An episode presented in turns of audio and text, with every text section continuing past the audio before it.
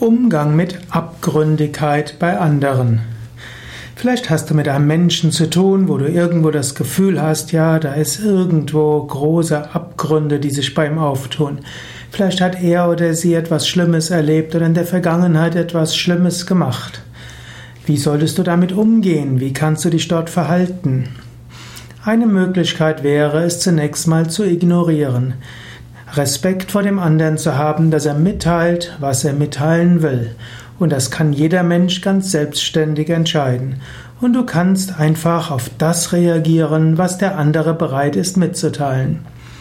Eine zweite Möglichkeit ist sicherlich mit dem Menschen ins Gespräch zu kommen und ihm oder ihr deine Liebe zu schenken, deine Aufmerksamkeit zu schenken, dem anderen zu sagen, ich bin für dich da. Aber mein Tipp wäre, dränge den anderen nicht und du musst auch nicht in jeden Menschen zu sehr hineindringen. Vielleicht bist du jemand, dem andere etwas sagen, dann lerne damit umzugehen. Vielleicht bist du jemand, dem andere sich nicht so anvertrauen.